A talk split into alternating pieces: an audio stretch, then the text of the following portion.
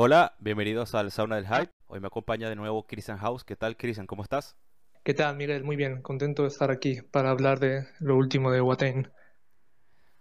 Para el que no lo sepa, bueno, Christian, un asiduo colaborador a lo que es el sauna, que nos ha acompañado en los, episodios de Offermod, eh, Funeral Miss, Peste Noir, Godmum, y bueno, eh, casi todo lo que hemos hecho de, de Omega.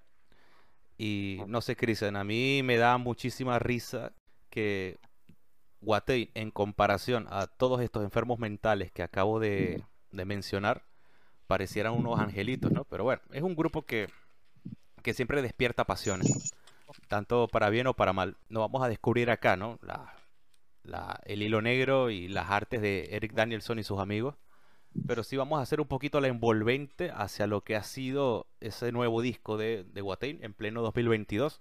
Así que, no sé, ¿qué tú opinas de esa diatriba o u opiniones encontradas que suele generar la banda sueca? Ok, eh, yo creo que es normal. Eh, es normal cuando una banda llega a cierto nivel de estatus que polarice las opiniones, como toda banda grande. Watain ha sido desde los últimos 10 o 15 años quizá la banda de black metal más grande que, eh, que ha dado el género a nivel de popularidad. Hoy por hoy se codean de tú a tú con unos Mayhem, por ejemplo. Y como todo este tipo de bandas despiertan, yo creo que tres tipos de reacciones. la primera es la gente que simplemente los escucha y le gustan, están bien. La otra es la gente que directamente no los aguanta por el hecho quizá de que son demasiado conocidos. Y luego está la gente, entre los que me encuentro, eh, a los que les encanta Watain. Y concretamente a la gente a la que le encanta Watain le encanta con un nivel de fanatismo bastante alto. Admito que yo me encontraba en el primer grupo, ¿no? O sea, Guatén es un grupo que conocí hace mucho tiempo, ¿no? Eh, por una publicación que hizo la revista, creo que era Decibel, sobre los mejores discos de black metal de la historia, ¿no? Esas mierdas que siempre hacen. Y bueno, ahí entre el 80, 90 pusieron el, el Casus Luciferi. Eh, lo escuché y bien, ¿no? Pero es a medida que fui compartiendo opiniones contigo, fui leyendo tus comentarios y como que entendiendo un poco más, ¿no? lo que era la filosofía del grupo. Que yo creo que es algo en lo que la mayoría de la gente no profundiza mucho, ¿no? Se quedan con lo de afuera, que bueno, en este tipo de grupos tan populares como dices tú, eh, sería lo normal. Tú eres uno de los mayores conocedores del grupo que yo conozco. Y bueno, vamos a hacer la envolvente poco a poco hasta llegar a esa agonía y éxtasis. Y bueno, vamos a empezar por, por el inicio, si te parece, ¿no? Con ese Rabbit Course del año 2000.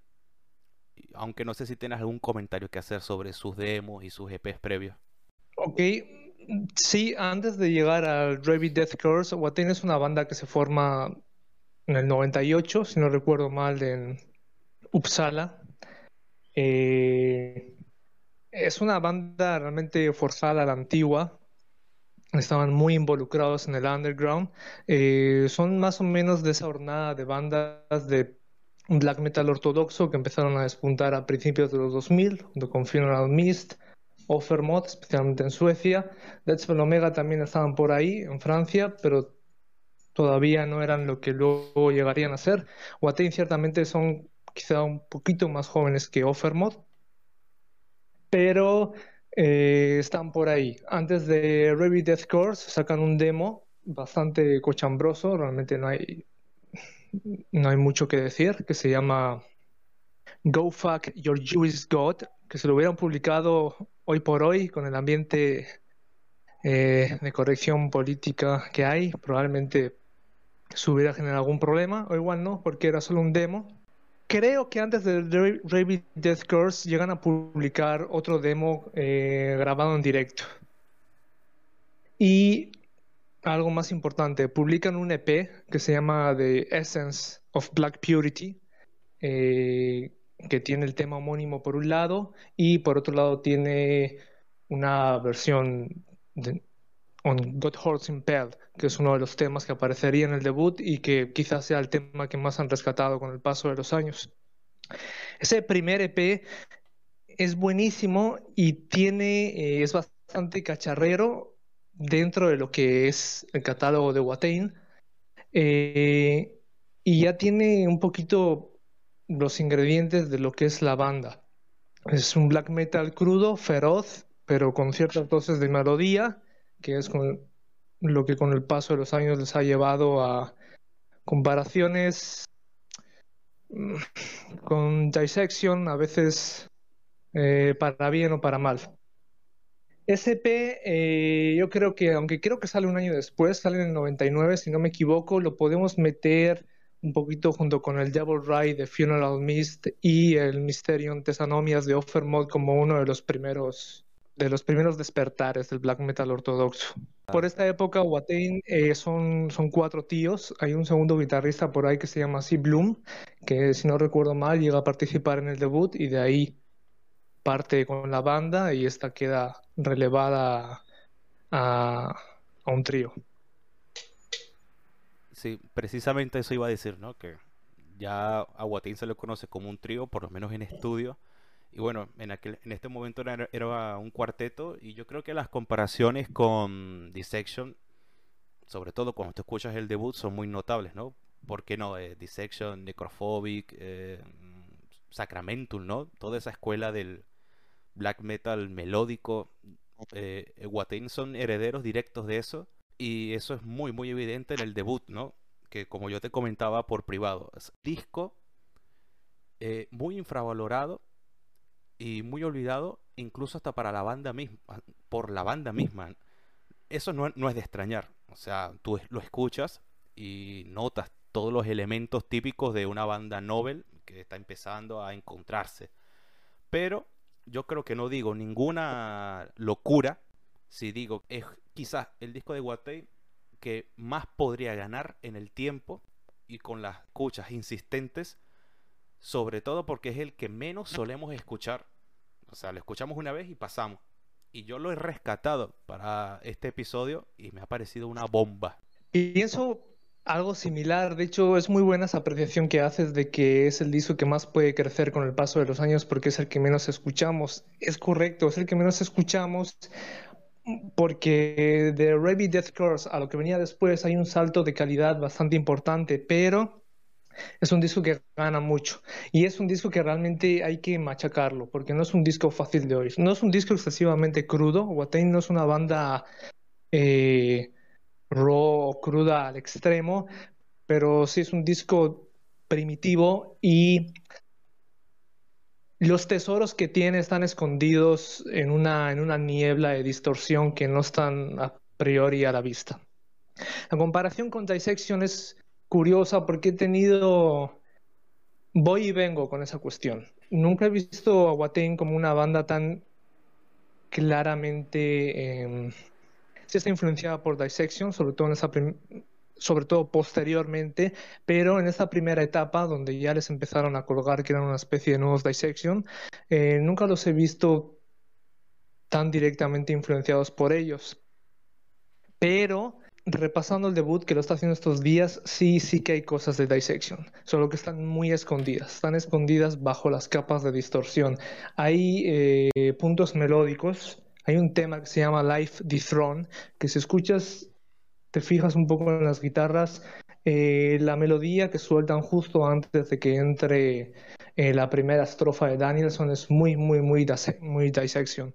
Eh, también el tema que abre el disco, Limbs of the Crucifix, también tiene unas, tiene unas melodías este, que se pueden rastrear a la banda de, de John Notbeat.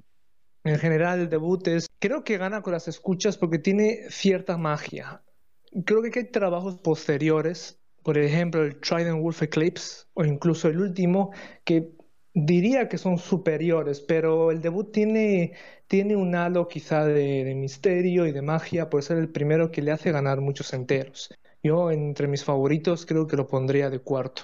Cuanto más lo escucho, más me gusta. Igual me sorprende que lo tienen totalmente dejado de lado. El tema que siempre han rescatado es un Godhorns Impaled, que es, es una bestialidad de tema. Eh, de hecho, la mejor versión que se puede encontrar es la del Opus Diaboli, que es un directo eh, con el que conmemoraban la gira de Lawless Darkness, que llegaremos a él. Pero es un gran disco. Para mí tiene cinco temas, que son el primero, Limbs of the Crucifix, tema título, Un God of Impel, Like the Throne, y el último tema, que está en latín, es Mortem Sibi Conscientieri, que son tremendos.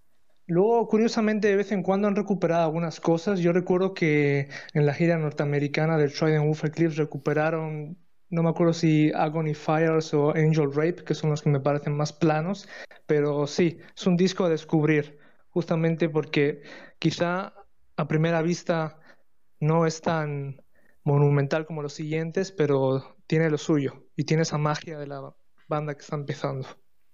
Tiene la chispa. Eso de la magia es totalmente indiscutible, ¿no? Así como también las, digamos, las coordenadas que llevan un poquito a, lo que es Dissection. Una comparación con Dissection, o sea, que es un poquito entendible y bueno, que ha sido hasta palpable incluso cuando Notbeat salió de prisión y hicieron esta gira de, del regreso del Mesías Negro y bueno, eh, eh, creo que los Guatín los acompañaron en muchas fechas en esa gira. Y yo creo que iban un poco de la mano, ¿no? Claro, ya después Guatín es un grupo que maduró muchísimo y se desligó totalmente de eso. Para bien o para mal, dirán algunos, ¿no? Como yo dije, a mí este disco a mí me encanta en el tema título de, de the Scores, ese punteo melódico on Horse Impale. Yo creo que nadie podría decir, nadie podría ponerle una pega a ese discazo. Y cuando hablamos de magia, si bien es cierto que este disco después eh, sería reeditado muchas veces por Season of Mist, donde ellos estuvieron mucho tiempo, en el año 2000 cuando sale, sale bajo en All Life Productions y Dracar. O sea, es un poco, ¿no? Lo que, lo que se lo que se iba cocinando acá. Sí, de hecho esa primera edición, eh, la de Dracar, Ahora mismo no recuerdo muy bien. Creo que Enlife Productions saca el CD y Drakkar saca el vinilo, y si no es así, es al revés. Pero bueno, la primera edición en vinilo eh, es hoy en día quizá una de las más caras o la más cara de dentro de la discografía de Watain y tiene un souvenir que es una, un cover de un tema de los japoneses Sabbath justo al final, y es la única edición que lo tiene. No existe otra en la que lo hayan puesto otra vez o lo hayan reeditado. No sabía ese detalle. Bueno, para los enfermos como el vinilo, como tú, eso debe ser gloria bendita, porque ni siquiera la edición de, de Norma Evangelion Diaboli cuenta con ello. No, no, no. Son 300 euros para escuchar esa puta versión. Llegar al día. ¿Qué opinas de la portada? A mí la portada siempre me ha despertado cierto a lo de misterio porque yo creo que las otras son un poco más explícitas dentro de lo que cabe, pero aquí a veces no sé qué veo. Se supone, aunque nunca he logrado verlo, se supone que es la fotografía de un cuervo en estado de descomposición, aunque soy incapaz de ver al cuervo. Eh, de hecho, lo que veo es una figura demoníaca con una toga, pero bueno. Eh, me gusta, me gusta, es simple, es muy, muy austera, muy black metal. Me recuerda por, un, por algún motivo al Death Cross de Mayhem, por el tema de la fotografía en blanco y negro ahí puesta junto con las letras en fuente gótica. Y sí, me gusta, diferente a lo que sería después. Diferente entre comillas, porque Watain casi siempre, excepto en The Wild Hound, siempre han manejado una especie de diseños atados al, al underground, por decirlo de algún modo. Sí, y si te pones a ver en temas de, logos y de dirección de arte, siempre han mantenido como que una dirección muy clara, ¿no?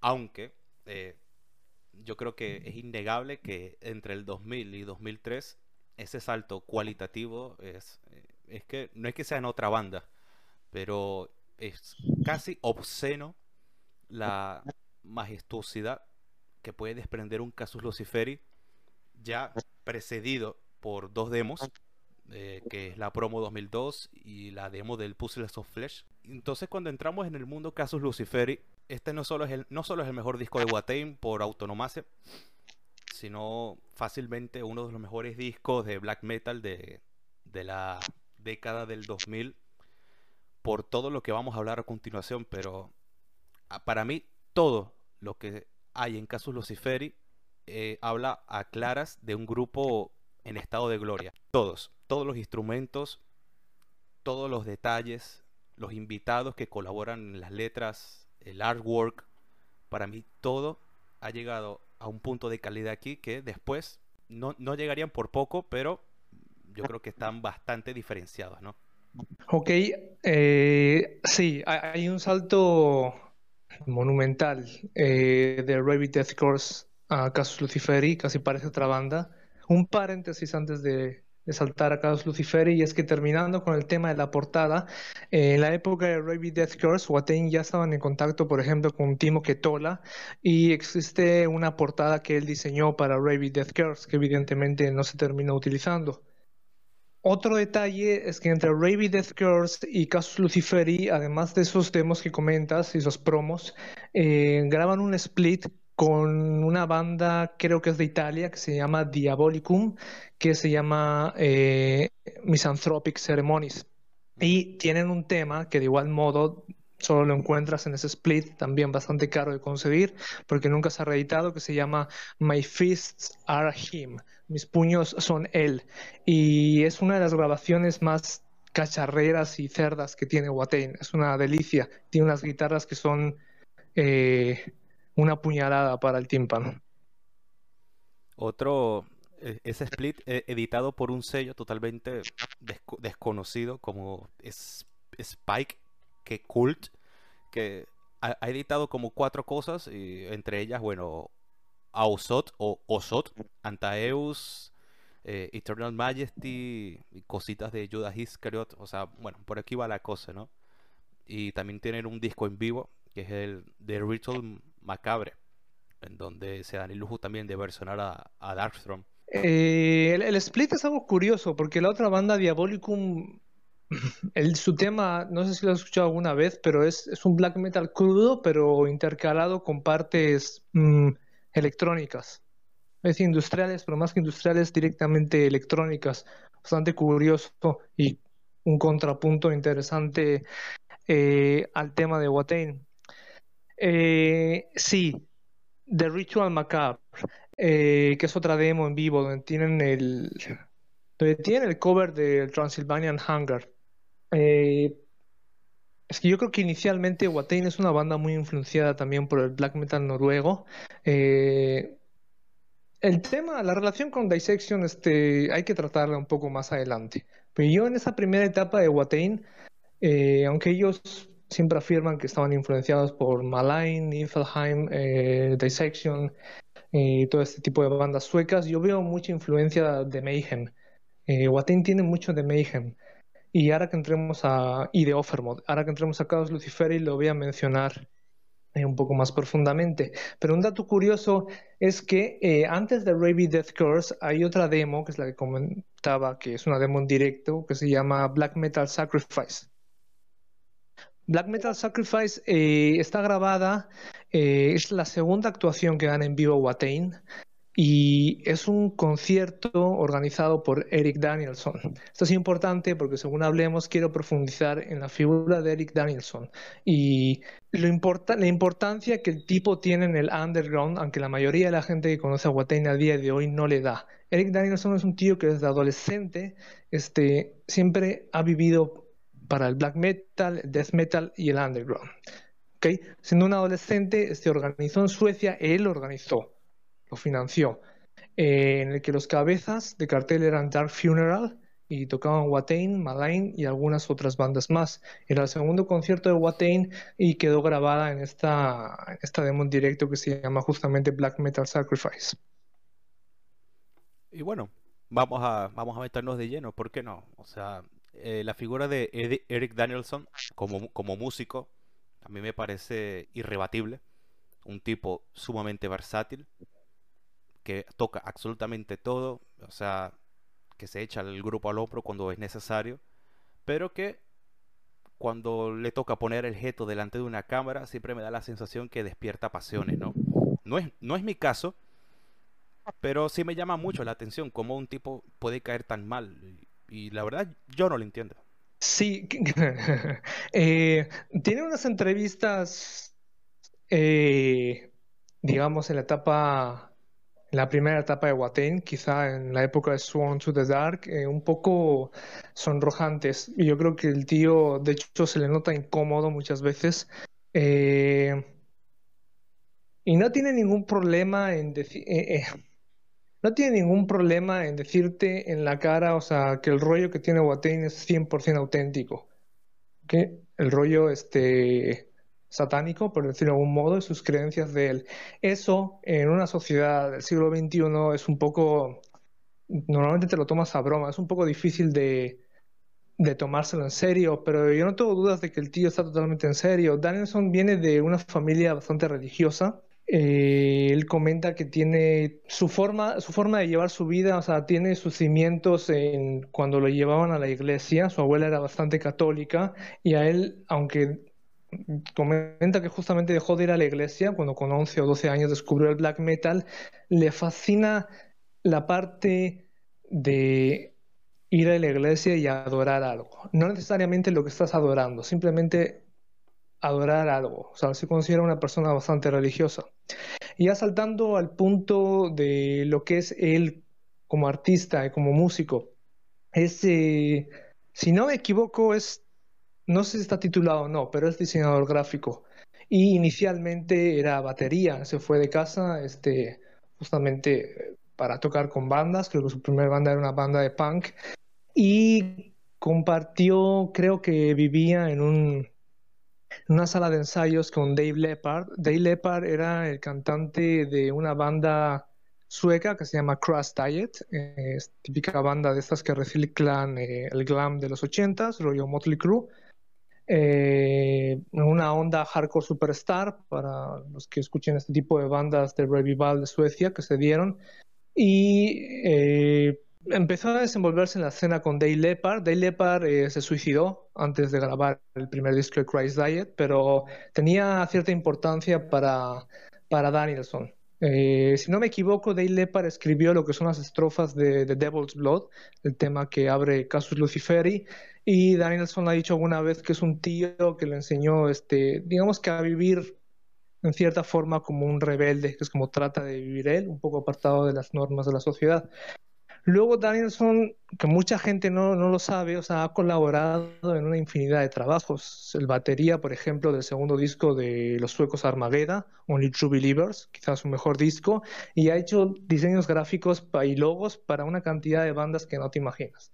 Desde Ghost, Repugnant, eh, Dismember, Necrophobic, Asphyx, lo que quieras, o sea, lo que quieras trabajado bastante en eso hasta que simplemente eh, ya empezó a reclamar tanto su tiempo que dejó de hacerlo. De hecho, él tiene su, su compañía que se llama Trident Arts, en donde se dedica a hacer diseños, selecciona concretamente las bandas con las que quiere trabajar. Entonces es un tío muy completo y luego como comentas, aunque he conocido gente, promotores, que han tratado con él, por ejemplo, y lo ponen como que es una diva, como que el tío si no le dejas poner la sangre y el fuego no toca, eh, bueno, es un tío que saca la banda adelante. O sea, si tiene que tocar la batería, la toca, si tiene que agarrar el bajo, lo toca, si tiene que agarrar la guitarra y cantar, lo hace. O sea, no, no se anda con juegos. O sea, Guatén es una banda que te sacan los shows adelante. Y es por él, básicamente. Que es un tío bastante interesante. La gente suele agarrarle manía, pero tiene mucho, tiene mucha tela para cortar todo lo que hace. Y lo cierto es que Watain es en cierto modo su bebé. La mayoría de la música la compone él. Entiendo que quizá no sea tan buen guitarrista como pueden ser eh, Seth Pell o Hampus, pero realmente lo que es el corazón de la música, la mayor parte es de él. Entonces, casi, casi yo lo veo como el 80% de lo que es Watain. Tremendo. Si no fuese por ti, muy difícilmente yo me hubiese enterado de, esta manera tan apasionada que tiene Eric de, vivir, o sea, lo que hace, ¿no? Y lo que tú dices es cierto, ¿no? Eh, ha hecho las, portadas de... Ese disco de Armageddon es buenísimo, que es el Spin del Jup, eh, seguro lo pronunció horrible. Y también ha hecho las portadas de un discazo de Necrophobic como es Dead to All Niflheim, Oftalamia, Root, tipo sumamente versátil. Y mira que yo he hecho un trabajo de investigación importante para encontrar ese video en el que él toca la batería en Watain, dado que Hakan por, o, estaría muy borracho o, muy drogado como para seguir tocando él y él se echó la banda al hombro. O sea, por ese tipo de detalles el tipo me, me compra. Eh, bueno, la historia es la siguiente. Ese, ese concierto en particular en el que Danielson toca la batería es en Ciudad de México. Y antes de llegar a, es en la gira de Sworn to the Dark. Nos estamos desviando, pero ahora retomamos con Casi Luciferi. Eh, es en la gira de Sworn to the Dark y la banda va a Florida. Eh, no se les ocurre nada mejor que irse a la playa y empezar a excavar en la arena un hueco para ver eh, qué tan profundo lo pueden hacer. Imagino que mientras estaban excavando el hueco, eh, vino una ola y parece que Hakan, la batería, se tragó un montón de agua salada y de arena. Así que a la mañana siguiente dicen que está vomitando sangre con arena y agua. Y para cuando volaron de Florida a Ciudad de México, el tío estaba muy enfermo, le dio una neumonía y unas horas antes del concierto este se dieron cuenta de que ni de coña iba a poder tocar. Y Danielson, eh, bueno, para asombro de, la audiencia que debía alucinar, se puso en la batería y se, Seth Teitan, que en esa época solo llevaba unos cuatro meses con Watain, se puso al micrófono. Y de hecho dicen que Teitan se estresó tanto que, le dio fiebre después de ese concierto, pero es algo, es algo ya legendario. Mira que hay que ser empanado y, pues que no sé, es que solo a Hakan le puede pasar algo así. ese tipo siempre me ha dado la sensación de ser como que el, el empanado del grupo, ¿no? El que está ahí por... Es un tremendo baterista. Ya vamos a hablar de ello, pero... increíble. no, no, no me imagino a Guate en una playa jugando con arena. Pero... Ah, Dios. Sobre todo cuando... Estamos hablando de gente como Seiteitan que Fíjate, yo tenía un efecto Mandela y creía que él ya tocaba con el grupo desde el Casus Luciferi. Así que, no, es desde el Sworn to the Dark.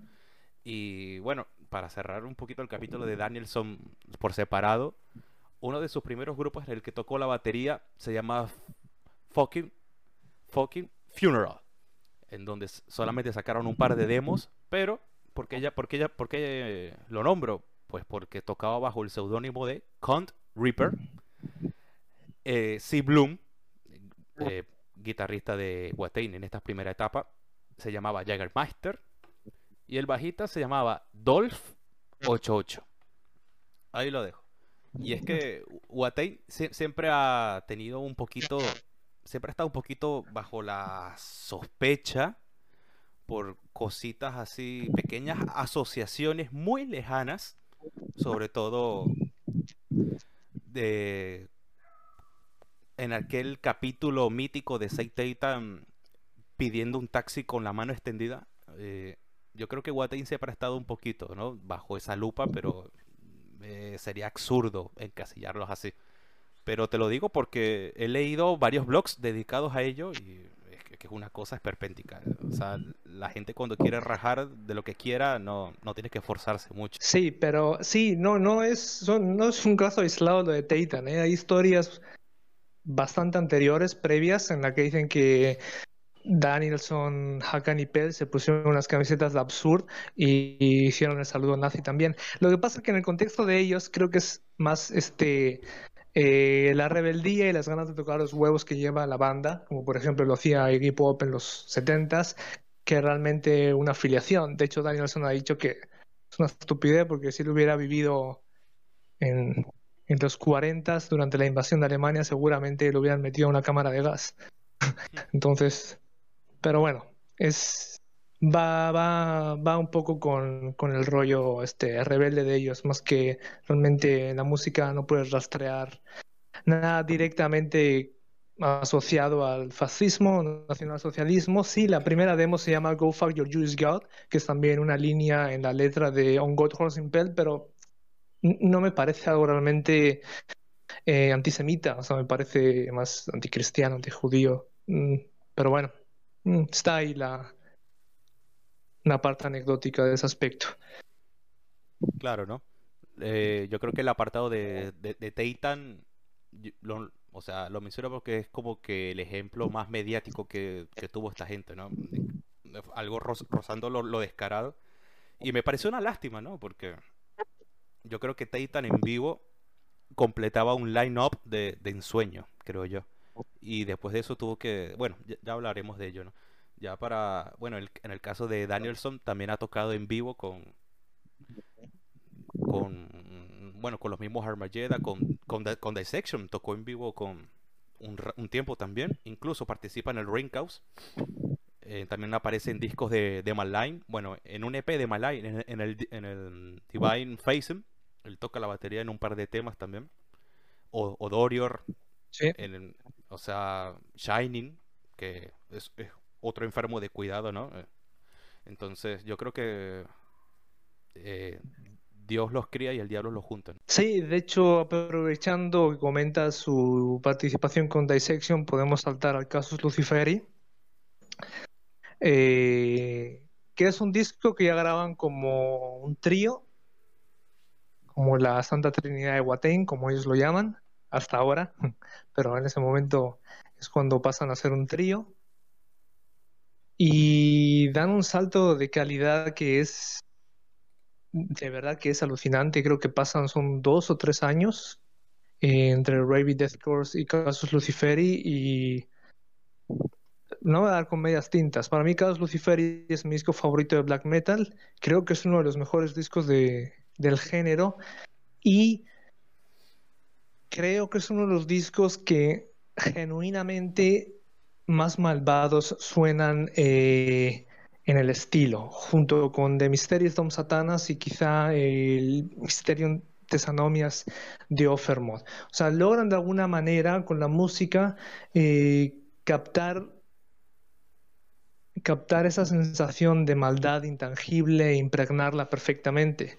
Es también una de las puntas de lanza de lo que va a ser el movimiento ortodoxo, junto con Salvation, uh, Si Monumentum Requires, de, de Dead Spell Omega, pero de una forma diferente, porque Watain nunca, nunca han recurrido a aderezos musicales, nunca vas a encontrar eh, coros gregorianos, sí que hay algunos cantos en temas como The Wild Hound o al principio de Stella Board, pero no es un recurso, Watain es una banda 100% eh, hecha para, para tocar en vivo, o sea, todo lo que escuchas es lo que están tocando los cinco tíos, tres tíos, los que hay en ese momento.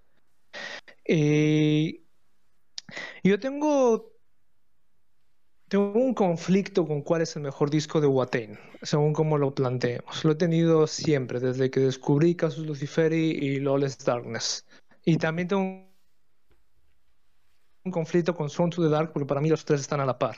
Pero el mejor disco de Watain, no como banda, no como músicos, sino en clave black metal, es el Casus Luciferi. Eh, Devil's Blood creo que es el tema insignia. Eh, es el tema que yo le pondría a cualquier persona que quiera descubrir a la, banda. Y es un disco mágico. O sea, yo creo que estaban en un momento de inspiración total. Además, eh, de algún modo tiene la presencia de otros célebres de la escena del momento. Tienes a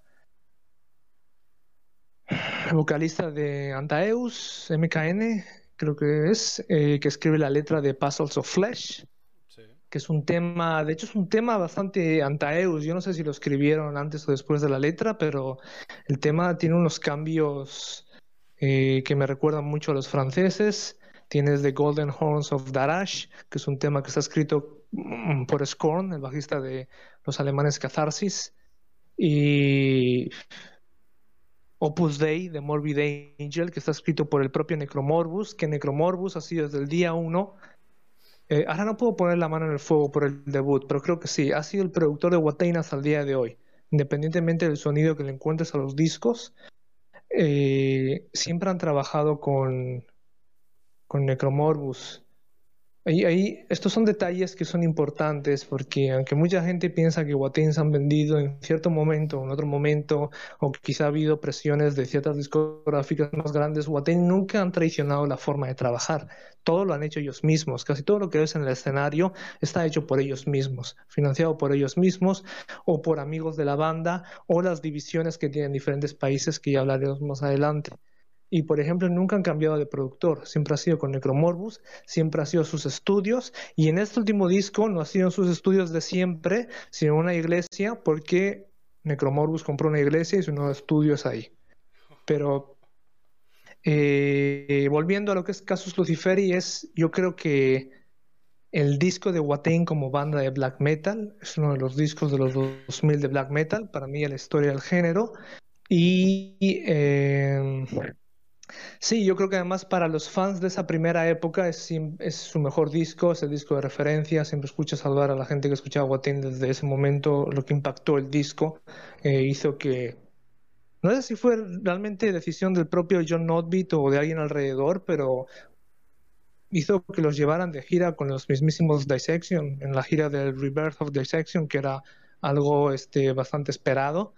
Eh, justamente en unos conciertos es que Watain pasa a tocar el bajo con John. No me acuerdo si realmente durante la gira del Rebirth o durante la gira del Rain Chaos, pero en algún periodo de, en algún momento de este periodo en el que Notby sale de la cárcel, eh, hace la gira de regreso, graba Rain Chaos y antes de suicidarse eh, crean un lazo bastante fuerte con Watain y de ahí es que mucha gente empieza a a situar a Watain como los herederos, que yo sí que veo un relevo espiritual, pero más espiritual que, musical realmente.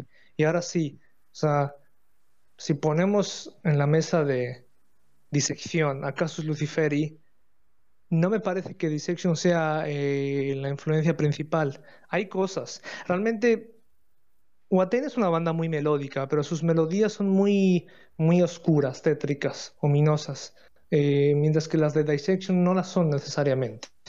Son más ancladas al heavy metal. Y en casos Luciferi están totalmente enterradas eh, en la niebla de distorsión que rodea el disco.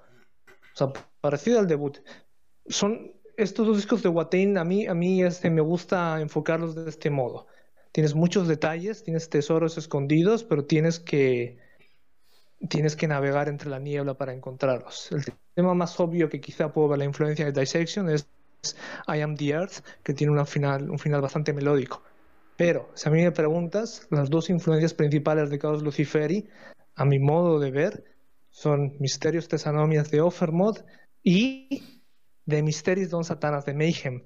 Pero no el disco completo, sino no que los últimos dos temas que cierran mis eh, Misterios Dom Satanas. El tema título y el anterior, que ahora no recuerdo si es. Eh, se me ha ido el nombre, no sé si fue un. Very Bad Time and Dusk o. Ahora lo voy a revisar. Pero si escuchas esos dos temas, tienen mucho de ese tipo de melodías tétricas y oscuras que Watain van a trabajar en casos Luciferi. Y es que, bueno, como te dije, yo tampoco voy a andar con medias tintas, ¿no? Este para mí es el mejor disco de Watain, pero sin ninguna duda. ¿Y por qué? Porque considero que los tres integrantes acá ah, están en un estado glorioso. Si en los demás discos están rondan el, el 8, el 8, el 8 y medio, el 9, aquí para mí están en 10. Para mí, para mí Hakan nunca volvió a sonar tan bestial como acá la guitarra de Pell después sonaría mucho más melódica. Ahí sí te compro que la influencia de Dissection es a posteriori en discos como Lawless Darkness y tal. Ahí sí, yo creo que vamos bien encaminados y ya, ya veo por dónde vas.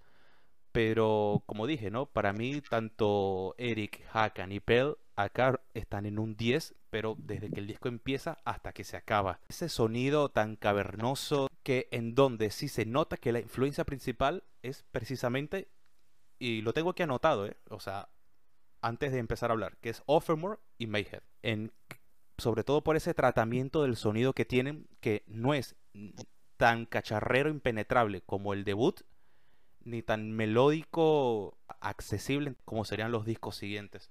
Aquí todo está en su justa medida, que es algo dificilísimo de conseguir y que Watain, en mi opinión, no volvería a replicar de, una manera tan gloriosa como esta.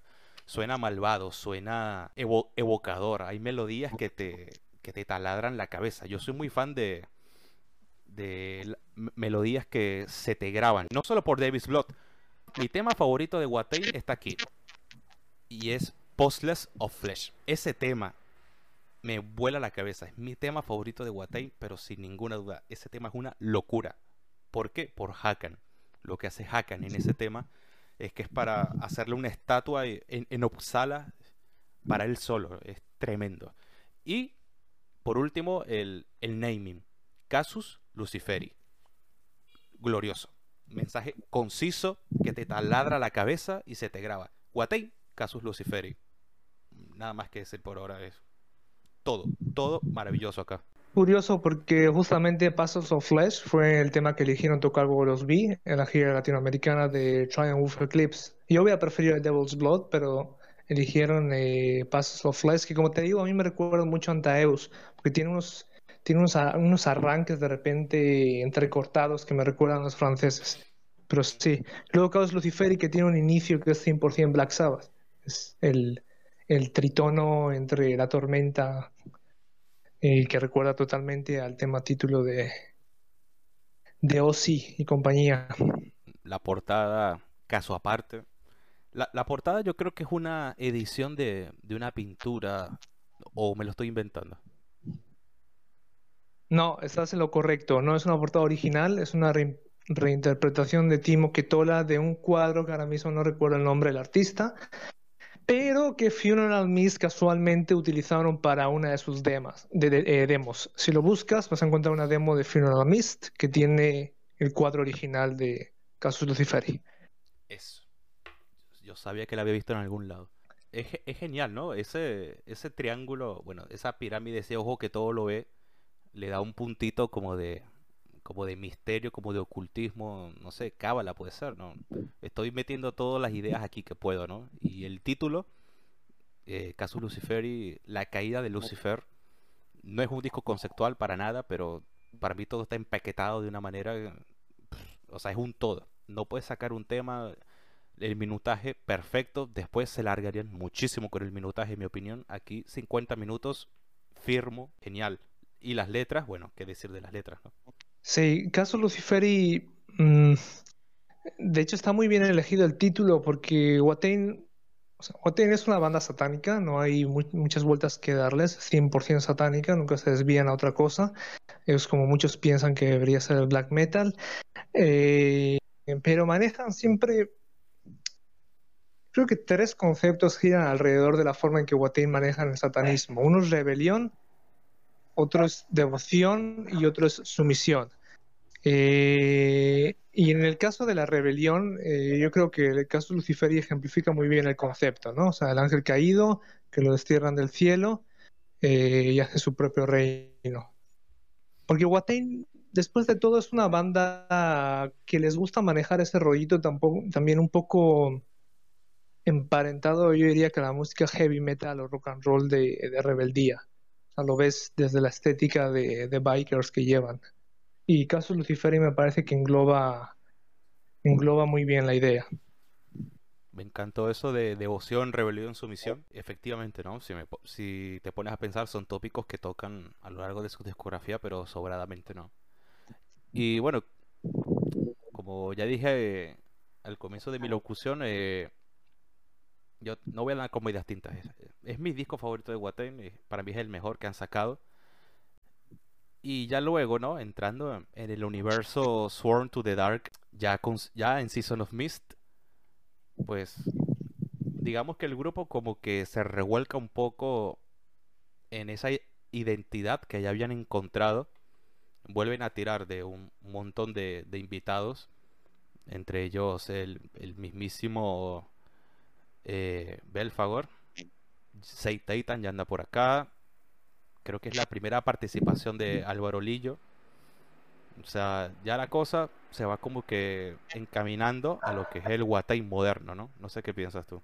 Sí, eh, justamente yo creo que Sworn to the Dark es donde realmente la banda encuentra su sonido.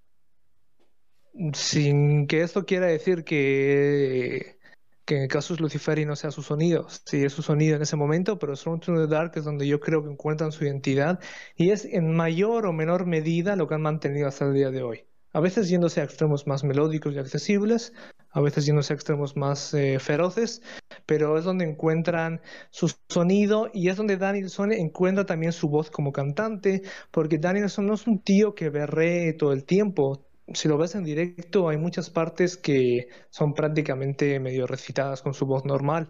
Y yo creo que en Swan to the Dark es donde por primera vez sus guturales aflojan un poco y encuentran más eh, la manera de desenvolverse, yo creo que de una forma más natural y cómoda para él. Sí, para mí Sworn to the Dark es un disco de matices, ¿no? O sea, si, si Caso Luciferio para mí era un todo, poquito iba revelando un abanico de un abanico de matices y de opciones, ¿no? Que podían agregar a su música. Tenemos dos instrumentales, tenemos un Legions of the Black Light que como opening creo que está bien, un Satan Hunger genial, pero luego tienes temas que a mí en lo particular nunca me terminaron de enganchar y me refiero al, al tema título. Y es que yo creo que gran parte de la culpa de eso la tiene el estribillo, eh, que me parece un poquito cansino. No sé qué pensarás tú, pero a, mí me pasa y también que está como que en el medio y como que entorpeciendo un poco ese tobogán que eh, después terminaría con Stellar Arbor, que bueno, no vamos a, descubrir el hilo negro acá, ¿no? O sea, es un himno. Sí, Sworn to the Dark, yo creo que es un trabajo a descubrir y a darle más escuchas. Para mí está realmente a la altura del anterior y el siguiente. Eh, podría decir que le veo quizá unos tintes, una influencia, pero muy, muy, muy, en un porcentaje muy diluido y muy bajo de death metal, especialmente en Sworn to the Dark, el tema título, y en ese tema un poco plano, pero bastante devastador, que es Darkness and Death. Eh, tiene, tiene, mira, es un disco que tiene, los temas son muy dinámicos. Eh, Legions of the Black Light es un tema impresionante. Eh, cómo se, cómo desenvuelven el tema y la parte melódica que tienen hacia el final, que ahí sí, aquí ya es donde te digo que la influencia de Dissection es más que obvia. Eh, me parece alucinante y además es un homenaje justamente a Notbeat y a Dissection que se había suicidado antes de que salga el disco. Particularmente está este labor, que este labor yo creo que es el tema que todo el mundo eh, rescata del disco. Es una pieza bastante ritualista, eh, con mucho carisma, pero hay dos temas que a mí me alucinan, nada más van seguidos de otro. Los veo como un binomio porque además uno empieza con una sección melódica pasa a la parte, digamos, trayera, el siguiente empieza trayero y termina como una, con una sección melódica, con un solo. Entonces los dos están embutidos como que en una intro y una outro de, melodía, que son Underneath the Cenotaph y The Serpent's Calice. En especial, The Serpent's Calice es un tema, es un tema glorioso, de hecho es el que han elegido para cerrar eh, los shows de la gira de Triumph Eclipse y por lo que veo sigue siendo el tema elegido para cerrar los, los, los shows de esta gira. Eh, porque termina con una melodía mm, muy en la línea de lo que trabajaría en el Malfeitor. O sea, tiene un desenlace melódico que es, sublime, sublime, o sea, te deja en un estado de, de, trance, o sea, se repite y se repite, la melodía está muy bien elaborada, muy bien y muy acertada. Y, y en general, todos los temas me gustan, el único que siempre me ha parecido un poco plano es Darkness and Death, Luego tienen dos interludios, Wither Shines y Dead Bad Dreaming, mm, como el tema de Deicide, que no, no, siempre me han parecido un poco innecesarios. La verdad es que Watain cuando eligen meter intros y interludios no, no me suele satisfacer mucho. Los veo siempre innecesarios. Eh, y tienes Storm of the Antichrist, que es un tema muy dinámico, es con el que estaban empezando los conciertos justamente en la gira también del Trident Wolf Eclipse. Es curioso porque en el Trident Wolf Eclipse, ya sea por un juego de numerología o por lo que sea, eh, el 80% del show era Thrown to the Dark y Trident Wolf Eclipse. Cuatro temas de cada disco, eh, un tema de los otros. Eh, del debut ni siquiera se molestaron en tocar nada, prefirieron tocar un cover de, de Return, de Bathory. Pero Thrown to the Dark es un disco que tocaron prácticamente el 40% en esta gira y abrían con Storm of the Antichrist. Y en este disco, aunque creo que Casus Luciferi ya tiene muy buenas letras, es donde también ves otra faceta de Danielson y es que es eh, es un buen liricista. Em, no es tan bueno como Ario, como Ortus en Funeral Mist. Definitivamente no, no es tan enrevesado como lo que hace Dead Spell Omega. Mantiene todo bastante en tu cara. Es todo muy entendible, pero tiene una prosa que a mí me gusta mucho. Storm of the Antichrist concretamente tiene unos párrafos que eh, me parecen dentro de, de lo que es el nivel de la banda en cuanto a letras muy buenos. Em, justamente el tema que va un poquito sobre el apocalipsis, este tiene varias partes que se desarrollan así, de esa forma. Es Lucifer desciende en nubes rojas, un millón de serpientes a sus pies, una luz radiante que devora las estrellas y libera las emanaciones del lado oscuro. Eh, Cristo esconde su cara avergonzado mientras el alma de los hombres colapsa. Las madres lloran mientras sus hijas besan los muslos de las abominaciones. Las líneas de sangre son mancilladas a través de la fornicación. Los padres desean su propia semilla. Babilón, Babilonia cabalga sobre la bestia de las siete cabezas a través del mundo en su perdición. El pene de la muerte una vez más erecto. El semen mancha los jardines de Getsimani. Eh, la potencia de la semilla de la serpiente es inyectada una vez más en la matriz de Dios. Eh, yo creo que en este momento Danielson ya se convierte en un, en un liricista bastante competente. Para mí, Sworn to the Dark es un disco que se destaca precisamente por eso, ¿no? Porque el nivel lírico aquí es eh, descomunal. Si bien musicalmente a mí no me ofrece tantas alegrías como el disco pasado y el que, sí, y el que seguirá, eh, yo creo que el nivel de letras es altísimo y es lo que tú dices, ¿no? Tampoco cae en un enreversamiento casi teológico. todavía son letras que dentro de lo que cabe son muy terrenales, ¿no? Bueno, también yo creo que escribir en algo que no sea tu idioma te limita un poquito, digo yo, ¿no? Pero en esa, en esa triada de temas de Sworn to the Dark, Underneath, the Cenotaph y de, y Serpent's Calyx, encontramos perfectamente lo que tú comentabas, ¿no? De, rebelión, sumisión y devoción siendo la, el, cáliz de la serpiente una letra de devoción total a esa figura que vemos en la portada, una, una portada que a mí me gusta. Me parece que cromáticamente no, no, sea tan despampanante, o sea, me parece que muy buena y que condensa bastante bien el mensaje del disco. Sí, las portadas de Watain, eh, estas portadas de Timo Ketola, están muy, muy ancladas a las estéticas underground, a los dibujos hechos a mano, en blanco y negro, eh, muy, muy recurrentes en los fanzines. Eh, realmente, realmente, aunque es una banda que ha llegado a, pasar ciertos límites, siempre han mantenido las tradiciones. O sea, uno de los encantos de Watain es que es una banda dentro de la generación de black metal ortodoxo, pero no son unos Deadspell Omega, y los comparo con Deadspell Omega porque creo que son las dos bandas más notorias que han salido en los 2000. Eh, Deadspell Omega me parecen mucho más influyentes, más experimentales, eh, musicalmente superiores, sin duda, eh, pero Watain me parece una banda que de algún modo mantiene, mantiene la tradición. Deadspell Omega llega un momento en el que sí es black metal, pero se pierden tanto en la experimentación que ya no reconoces las raíces del género. Furnaces of Palingenesia es un disco donde yo creo que se pierden bastante. Me encanta el disco, es algo diferente, pero no puedes rastrear la raíz también. En Watain casi siempre puedes rastrearlo. Puedes escuchar un God Horns Impel y rastrearlo a Bathory perfectamente. Puedes escuchar Malfeitor y tiene un segmento que lo puedes ves claramente la influencia de Venom o incluso Motorhead. Es una banda que de algún modo sí que da un aire, un soplo de aire fresco en los 2000, pero siempre se mantiene apegadas a las tradiciones. Cuando lleguemos a The Wild Hound ya lo comentaremos, pero creo que una de las cosas que más dolió a los fans de la época es que Watain, yo creo que hasta este punto es una banda bastante uh, true, aunque dentro de lo que hacen, dentro de ese black metal feroz y melódico, porque la melodía siempre está ahí, pero muy, muy respetuosos con la que es la tradición del black metal en estética, en letra, en música. Sí. Mm, disco producido este por Peter in the, Betu, también otro, otro viejo zorro ¿no? de, la escena extrema de, de esta parte del mundo. Y bueno, vamos a entrar al, universo de Loveless Darkness.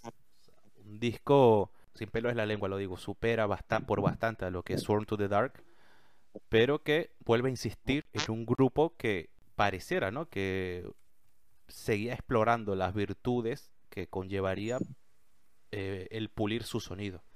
Y es que Loveless Darkness es un, pese al título que tiene y la portadaza que tiene, es un disco que suena bastante nítido y que ofrece muchas alegrías a la hora de escucharlo, sobre todo en materia de, riff, que yo para mí es el gran punto a favor. Si en, caso de Lucifer, para mí el conjunto está en su esplendor, Son to the Dark, eh, yo, yo, le daría el 10 a las letras. Para mí Lawless Darkness es un disco que para mí basa gran parte de su, de su encanto en las guitarras de pedo. Ok, Lawless Darkness, eh, el siguiente paso. Eh, bueno, entre Sworn to the Dark y Lawless Darkness, Watain ya se hace una banda eh, bastante notoria dentro de la escena, ya es una banda conocida. Eh, yo creo que como preparan Lawless Darkness ya hay una, hay una gran expectación. En la época de Sworn to the Dark es que la banda en su núcleo sigue siendo el trío, eh, Eric Pell y Hakan, son normalmente los que siempre aparecen hasta ese momento como los arquitectos de Watain. Eh, pero ya tienes en la banda Seth Taitan y Álvaro Lillo. Eh, Álvaro Lillo que es, es curioso su caso porque es bastante mayor que el resto. el tío se mueve de Chile a Alemania con su banda de death metal que se llama Undercroft. en Alemania empieza a viajar a Suecia y como no puede ser de otro modo con un personaje latino, eh, embaraza a una sueca. Así que termina moviéndose a Suecia y empieza a relacionarse con las bandas de, la escena. De hecho, eh, aquel tema de Necrophobic, del Death to All, se llama Santa Muerte o Santísima Muerte, que es un temazo. Eh, justamente se apoyaron en Álvaro Lillo para traducir las partes a castellano. Y sí, pero sea como sea, el tío entra en contacto con Watain y ha encontrado, yo creo que ha encontrado su, mina de oro y ahí se ha quedado eh, inteligente.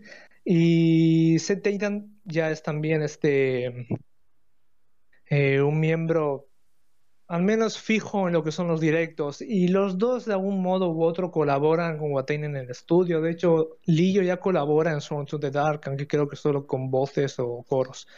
Eh, entonces, entre Song to the Dark y Lawless Darkness ya tienes una nueva formación. Eh, en esta época, Watain empiezan a preparar, mientras graban Lawless Darkness, eh, bueno, como siempre, tienen rentado un estudio, tienen rentado un búnker realmente que se llama Wolf Lair, que es un búnker que se lo rentan a, bueno, al, eh, al gobierno sueco, o sea, para ensayar. Eh, ellos lo van decorando a su modo, en realidad lo rentan varias bandas, pero todas las bandas se van yendo paulatinamente porque Watain lo empiezan a decorar a su estilo, lleno de, botes con sangre podrida, eh, pedazos de carne, huesos y memorabilia de la banda y las demás bandas, este, cuando llegan y ven las chaquetas colgadas con toda la sangre coagulada ya pasan de ir, como es evidente, y Watain se quedan con el sitio. Empiezan a trabajar ahí en Lawless Darkness, Hecho una entrevista con ellos de la época de Loles Darkness que es justamente en ese lugar. Es un búnker donde cada dos minutos pasa un puto tren y lo escuchas arriba. Y durante las grabaciones de Loles Darkness preparan un tributo para Bathory eh, que tocan justamente unos días antes en un festival de Suecia antes de que salga Lawless Darkness y que cuenta con la aprobación de Boss, el padre de Quorthon, que de hecho los presenta eh, eh, antes de tocar el set de Bathory. Eh, a mí es un tributo que me gusta bastante, se reeditó en vinilo después, de una forma un poco amateur, porque no estaba contemplado. tiene buen sonido, pero la grabación no tiene mucha, yo creo que le falta más fuerza. Pero bueno, este se llama Tonight We Raise eh, our Cups and Toast in Angel's Blood. Esta noche alzamos nuestras copas y brindamos en sangre de ángeles, que es justamente un verso de un tema de Bathory que ahora no recuerdo. Y de hecho es un disco bastante limitado, eh, uno de los caros también de Watain, como curiosidad. Y está grabado justo antes de que salga Lawless Darkness. Y ya, Lawless Darkness eh, es el disco que yo creo que convierte ya a Watain en el blockbuster que son a día de hoy dentro del black metal. Eh, ojo, porque dentro de Suecia los convierte en unos rockstars, una especie de Guns N' Roses del black metal. Eh, de hecho, ganan el Grammy y se lo quitan a Ghost eh, en una ceremonia mítica en la que Eric Danielson, después de recibir el Grammy, suelta un Hell Satan, alzando el brazo delante de todos los artistas de pop y rap que debían estar flipando. Lawless Darkness, yo siempre he tenido dudas si es mejor o peor que Casus Luciferi, y esta es la conclusión a la que llego. Casus Luciferi es, mi disco favorito de Watain, pero gustos aparte, es el mejor disco de la banda, como dije antes, en clave black metal. Lawless Darkness es el mejor disco de Watain como banda y como músicos. Eh, a nivel de ambición, a nivel de, de composición, yo creo que es donde tocan techo. Había una entrevista de Danielson donde dice que con Lawless Darkness él quería un poco trascender lo que es el black metal. Y yo quiero tener un disco que tú tengas en tu casa y lo puedas poner al lado del in rock de Deep Purple, por ejemplo. O sea, quiero tener una obra que trascienda el género y se codee con los grandes. Y yo creo que en cierto modo este no voy a comparar con Deep Purple porque es absurdo, pero sí que es un disco que lo puedes apreciar musicalmente mucho más allá de que seas un fan del black metal. O sea, los arreglos son perfectos, están en un estado de gracia total. Es cierto que es muy largo, pero los temas se desenvuelven perfectamente. Tienes temas como Malfeitor, que tiene unos puntos melódicos que son sublimes, temas como Wolf's Curse, que tiene uno de los mejores solos de la banda. Y yo es un disco que lo visualizo en triadas porque tengo el vinilo y los temas van en tres por lado. Entonces tienes el primer bloque que justamente lo han recuperado para la gira de Agony and Ecstasy, que es Death Cold Dark, Malfeitor y Ripping Death, que es, es eh, demoledor, es demoledor realmente. El siguiente lado que tienes eh, Four Thrones, Wolf's Curse y Lawless Darkness. Lawless Darkness que es un instrumental, aunque originalmente tenía letra, lo dejaron como instrumental y también tiene unos solos espectaculares. Y la siguiente triada que es eh, Hymn to Cain, eh, Total Funeral y Kiss of Death. Y tienes Waters of Fame. Yo creo que Waters of Fame es la cima de Watain. Es, es la cúspide. No creo que vuelvan a hacer algo tan monumental como ese tema. Me parece uno de los mejores temas de Watain. Es un tema largo, son 15 minutos. En esta etapa Watain pasa de ser ya una banda, bueno, siempre es una banda satánica, pero pasa a refinar un poco su propuesta. Y Waters of Fame es evidentemente una referencia cabalística a la figura de Ein Sof, lo que es el todo y la nada, el ser superior dentro de la creación, eh, el caos y el cosmos. Y justamente habla, eh, bueno, lo que ha sido el concepto de Watain, eh, que es de liberarse de las leyes, digamos, mortales y alcanzar ese destino final. Y es un tema, es un tema donde empiezan a colaborar con Selim Lemuchi, el guitarrista de The Devil's Blood, que se hace bastante apegado a Danielson. Tiene un solo que es una auténtica pasada, que es justamente uno de los solos finales en Waters of Fame. Tiene también una participación de cantante de una banda gótica de los 80s o 90s que se llama Fields of Nephil, de la que Danielson es bastante famoso. Y realmente el tema es sobre su muerte. Entonces las últimas palabras del tema realmente no quería recitarlas él y se las pasó a este tío. Este tío obviamente no estaba tan familiarizado con el black metal, pero vio la letra, vio el concepto y le dijo que sí, que lo grababa y es monumental. Eh, como te digo, yo creo que es el disco de Watain como banda y como músicos. Como disco de black metal es Casus Luciferi, pero la cúspide en lo que es la ambición musical es Lawless Darkness, sin duda. Hermoso. Creo que de nuevo has vuelto a hacerme ver un poco más amplio el panorama de Watain porque ahora que lo dices creo que tienes razón, ¿no? Que encasillar este disco como un trabajo de black metal a secas sería injusto y, y ahora que lo pienso hasta estúpido, ¿no? Porque no solo por la concepción que tienen los temas, no solo por esa intención que tiene el grupo de, ¿no? de explorarse un poquito más, ¿no? como ya dijiste, sino por el colectivo general, yo creo que te lleva un poco a eso, ¿no? A entender que ya es una banda en pleno estado de madurez, literalmente sacándose la polla y haciéndose el helicóptero, ¿no? O sea, porque son lo que hacen aquí es genial. Lo que hacen en Waters of Aim, yo creo que mi tema favorito, como ya dije, es Puzzle of Flesh, pero el mejor es Water's Aim, porque es una belleza de tema, con una letra hermosísima, en serio. Y ese solo final del, del fallecido de Lemuchi, es que es imposible que no se te, se te erice algo. es un tema sensacional que cuando el disco, porque es largo, cuando el disco dice, oh, se me está alargando mucho, cuando llega Water's Aim, te da esa sensación de que todo valió la pena.